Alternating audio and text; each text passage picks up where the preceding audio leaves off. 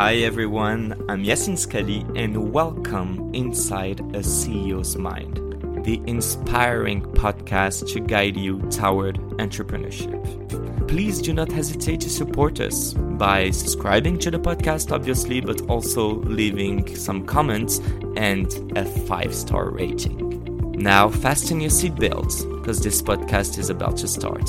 Enjoy. But you built Metricool in 2015. Tell us about it. Okay, yeah, yeah. So uh, I'm I'm software engineer. So I um, um, I start Metricool with my wife. She's software engineer also. So we start programming the software um, in yeah in 2015. Um, Metricool is an online tool to manage social media accounts. So you can connect all your social media networks, Twitter, X now, uh, Facebook. X uh, is working now. Uh, no, no, no, X, but not Threads, right? Not, not Not threads. yet. now, in Europe, you, we don't have threads. Even they don't have API. So Yeah, true. yeah, um, yeah, you can connect everything like YouTube, uh, Instagram, TikTok, everything, and you can manage uh, from Metricool. Um, so we provide analytics, uh, an inbox to uh, respond message and comments, a scheduler to to plan our post in all social media networks, and you also can connect uh, Facebook ads, TikTok ads, or Google ads to manage uh, campaigns and making complete reports.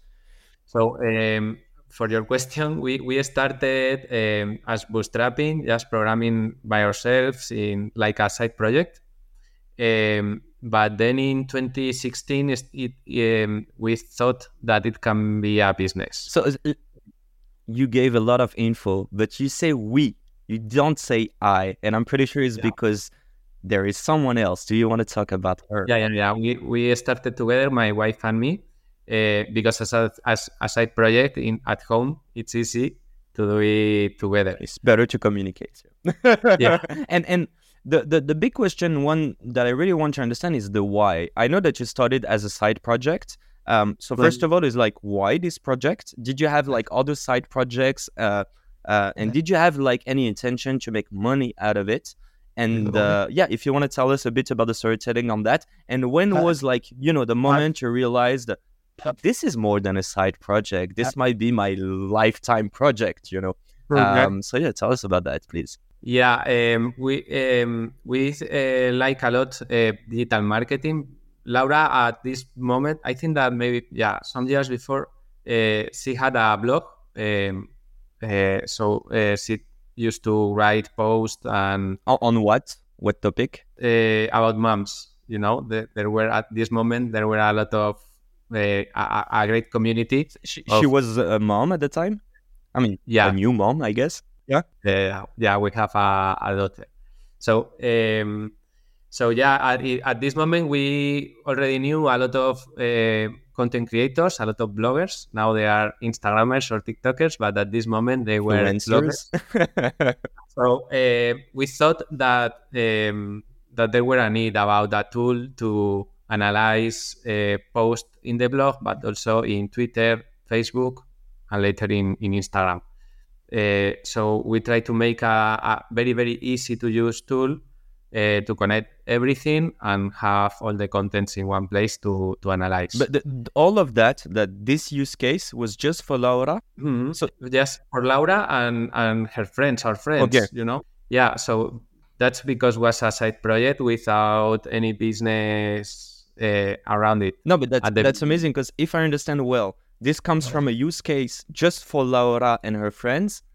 And let me guess, but you developed the app, or how did it go? Like you're the engineer, so Yeah, yeah, but um, for us it was uh, quite easy and, and also a challenge, a technical challenge to to uh, put together all metrics. You know, was fun for us. collecting the data, etc. Okay, how do you do that? Like, how do you create a real stream from Metricool, even the first version, uh, and getting info from Instagram, TikTok, just to understand? By the time there was no API, Yeah, yeah, there were APIs. Ah, there were already API, open APIs from Insta not, not very not Instagram hadn't a, a, very good API at this moment, but Facebook or, or, or Twitter they already have, and and we connect also to the blog. Um, uh, yeah, in WordPress, WordPress blogs. Okay, uh, you can to them to to extract contents and some metrics. So how, so not that very techni- technical. That's what you're saying. You just had to aggregate everything at the same time at the same yeah, place. but we also give an a pixel to put in your in your website uh, to analyze all visits. Is it?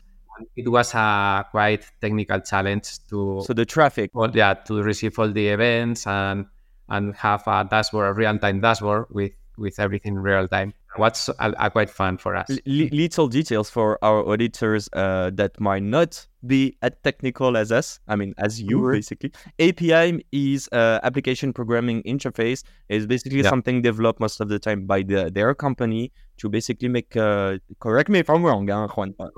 yeah. to make connections between apps, so they don't need manually to extract data right. and put it back on another app. Exactly, to connect two applications. In this case, Twitter, Facebook with Metricool. So you hire me now? Yes. and uh, co- coming back on that, how long did it take to have the first version? Like what what was the first use? Just to aggregate, was it like posting, analyzing the data? Tell us. Yeah, the first the first uh, use case was just uh, metrics, uh, a dashboard with all metrics. Uh, but the um, very very fast they ask for posting also in social networks, posting in Twitter and Facebook because maybe they write a blog post uh-huh. and they want to publish in social networks on one uh, automatically. Yeah. So they ask us for the scheduler. Um, uh, I think that we be there like a year uh, before we thought that we can put a business model at the top because um, one year later we we realized that there were uh, social media managers uh, using Metricool also, not just bloggers. For their job. For their job, yeah. So, and they start asking to download reports to deliver to customers uh, and these kind of professional features. So, so yeah, so, because 2015 you created the app, but 2016 mm-hmm. you created the company, right? Yeah, the business. Is it something business. that um, like just to talk a little bit about that the fact that you started as a as a side project and became a real project is it something that even for your kids you're gonna tell them to do that? Because more or less you never know. From one day to another you might create value for people that might be able to pay. So it, yeah is it something that you are really happy about?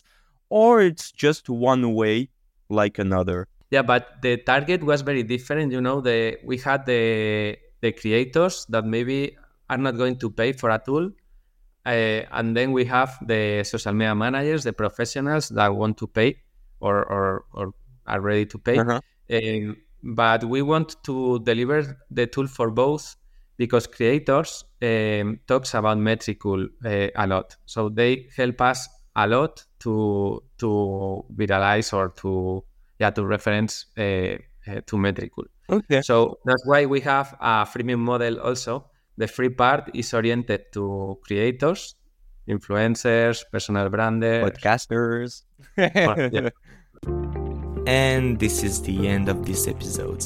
Thank you all for listening. If you have enjoyed, please do not hesitate to subscribe, to leave comments, and obviously a 5 star rating. I will come up very soon with a new episode in English, so stay tuned. Bye.